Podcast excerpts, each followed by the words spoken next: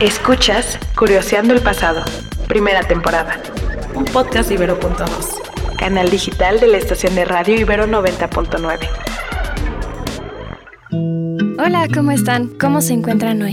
Les doy la bienvenida al quinto episodio de Curiosando el Pasado, un nuevo podcast de la sección cultural de Ibero 90.9. Es un gusto para mí saludarles. Mi nombre es Caro Villaveses, su curiosa profesional e historiadora del arte de confianza. En el programa de hoy vamos a platicar de unos eventos inherentes al ser humano, eventos en los que la convivencia y la libertad están presentes aún cuando suceden en multitud. Pero antes, es preciso agradecerle a este bonito equipo de 90.9 por ayudarnos a producir este proyecto que ha sido escrito y curado específicamente para ustedes. No olvidemos que en este programa hablamos del arte como un producto humano que es sintomático de una sociedad, es decir, es un producto que causa sensaciones y emociones que pueden activar o recrear memorias. Y que la información que compartimos con ustedes viene de revistas, artículos especializados y repositorios verificados. Así que, si quieren saber más del tema, es 100% probable que van a encontrar el contenido.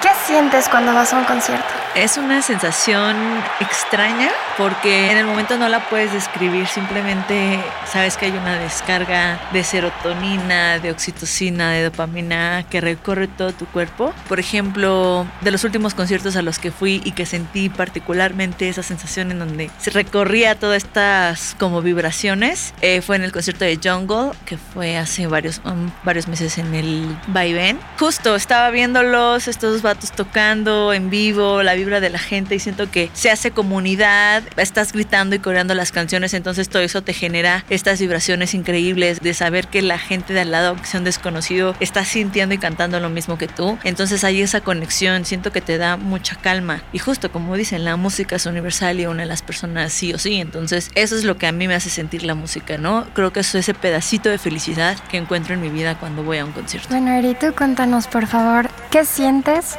cuando vas a un concierto? Bueno, yo muchas veces dependiendo del tipo de concierto al que al que voy es como me siento también al fin de cuentas creo que el sentido de comunidad que se hace en los conciertos, más en los festivales, es cuando más uno se recarga de, de, energía.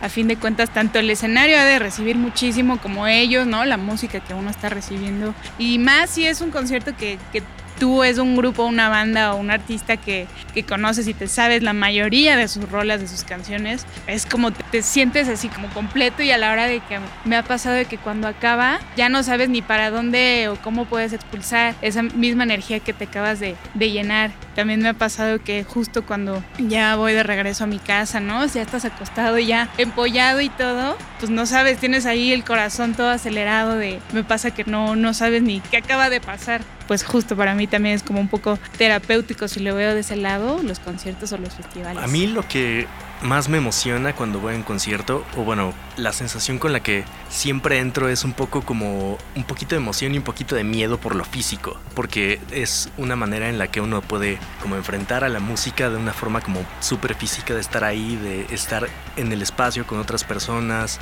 con los músicos, moviéndose, y sobre todo, bueno, porque yo acostumbraba mucho de más chico ir a conciertos de metal y de cosas más pesadas y entonces estar en el mosh pit o moverme mucho con pues con los demás que van ahí, ¿no? Este, un poco entrar en los trancazos, cosas así, que también es parte pues un poco de la celebración, ¿no? Y de que parezca un poco el baile. Pues no sé, como que eso a mí siempre me daba un poquito de ansiedad y me daba un poquito de preocupación, pero ya a la mera hora me encantaba estar ahí, me encantaba estar con los demás compartiendo ese espacio, compartiendo como ese, pues no sé, ese momento que como dice Sherlyn, ¿no? Es súper especial y es lo que une a todos los que están ahí. ¿Alguna vez se han preguntado por qué los conciertos nos hacen sentir tan bien? ¿Por qué en tiempos de pandemia los extrañamos tanto? Aunque hubiese versiones en línea de estos acontecimientos. En marzo del 2015, el Centro de Ciencias de la Interpretación del Royal College of Music de Londres realizó un estudio con intérpretes y audiencia en el que, después de un concierto coral dirigido por Eric Whittaker, el compositor y director de orquesta, se tomaban electrocardiogramas, pruebas de saliva y cuestionarios para estudiar el curioso caso de lo que es un performance musical en vivo. Lo que encontraron en quienes interpretaban no es tan sorprendente, pues el nivel de cortisona y cortisol, que son las hormonas propias del concepto que entendemos como estrés, bajaba de manera radical en el ensayo, luego subía un poco mientras se presentaban y dejaba un efecto relajante al final. Sin embargo, lo más interesante de este estudio fueron los estudios realizados en el público, ya que la ciencia comprobó algo que ya todos sentimos en los conciertos. Y en esto me gustaría hacer una pausa. Porque normalmente vivimos en un mundo en el que la ciencia siempre se quiere diferenciar del arte y explicar de manera lógica estos sucesos. Sin embargo, es mucho más interesante cuando se deja de lado el querer explicar los sentimientos producidos por un momento, digamos, artístico y la tecnología se dispone a la disposición de entender otras cosas, como por ejemplo, qué es lo que le sucede al cuerpo humano al asistir a un concierto. Total que cuando salen los resultados de la audiencia, los expertos se dan cuenta de que el nivel de cortisona y cortisol disminuyeron exponencialmente, comprobando de manera científica por primera vez que y abro cita aquí, la participación en eventos culturales tiene efectos psicobiológicos significativos y que la música puede afectar a la salud y al bienestar. Cierro cita. Y si alguna vez se preguntaron dónde comenzaron los conciertos, no se preocupen porque a continuación vamos a platicar un ratito sobre ello. Cuando hablamos de historia resulta imposible abarcar espacios tan grandes de tiempo y más cuando se habla de humanidad, música y espacios. Pero lo que sí podemos revisar son momentos específicos en los que hubieron eventos registrados como importantes. Sabemos que en la antigüedad greco-romana, así como en India y en Persia, la música estaba presente en eventos religiosos y representaciones teatrales, pero aún no estaba este concepto de asistir a un evento solo a presenciar música.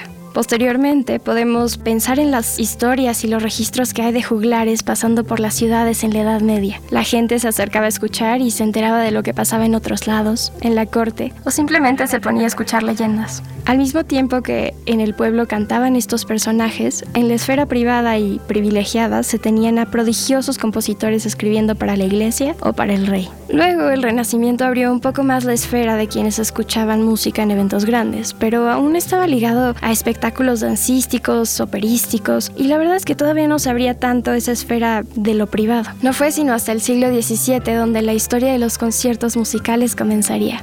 Dicen las malas y probablemente ciertas lenguas que el violinista de Carlos II de Inglaterra, quien llevaba por nombre John Bannister, era un poco revoltoso, fiestero y borracho, situación que causó que lo echaran de la corte. Entonces Bannister comenzó a organizar conciertos vespertinos, precisamente a las 4 de la tarde, en espacios donde cualquiera que tuviera un chelín para entrar podía asistir. Para quienes como yo antes de este episodio no sabían precisamente qué es un chelín, un shilling en inglés, les cuento que nos referimos a una moneda inglesa que estuvo presente presente desde inicios del siglo XVI hasta casi la mitad del siglo XX. Regresemos pues al siglo XVII con John Bannister, con una N porque si pones con doble hay varios John Bannisters dentro del mundo del arte y la música. Entonces John Bannister con una N. Él organizó el primer concierto público en el año de 1672 al que podía asistir cualquier persona. Además, con que pagaras la entrada podías llevar tu comida para degustar ahí e incluso pedir alguna que otra rolita. Pocos años después, otro inglés que vendía carbón creó una serie de conciertos semanales a los que se podía asistir si la gente se suscribía por 10 chelines anuales. Y así hubieron varios pequeños momentos en los que la música poco a poco se fue abriendo a un público más amplio. Aunque la verdad es que la música clásica sí tardó un poco en abrir sus puertas porque, aunque en el siglo XVI Bach ya estaba experimentando con melodías que tenían que ver más con el pueblo, él no se presentaba sino con públicos selectos.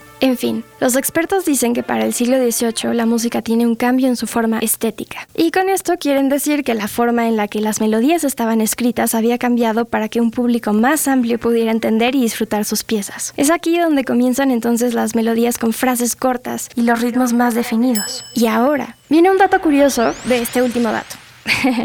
¿No les pasa que hay ciertas canciones que no se pueden sacar de la cabeza? Por ejemplo, de Bad Bunny o qué sé yo, cualquier canción viral que en su momento fue, no sé, la de Umbrella de Rihanna o alguna de los Beatles o la canción de Despacito o la canción de No se habla de Bruno que una dice, ya por favor que se salga de mi cabeza. Bueno, pues esta idea de hacer música con repeticiones y frases melódicas cortitas que se nos quedan en la cabeza viene desde el siglo XVIII, cuando la música no solo buscó un público más amplio, sino que también se adaptó a este. En una revista de sociología de la música, la investigadora Naomi Miyamoto publica un artículo en el que retoma algunos conceptos de Habermas y dice que, abro cita, el sistema de conciertos que requería una tarifa de admisión surgió cuando la música se convirtió en una mercancía emancipada de otras funciones y que, Esto invocaba a una estética musical de autonomía. Cierra cita. Por lo que es interesante pensar que en el momento en el que la música se abre al público, la música se dota de una nueva función que no tenía antes.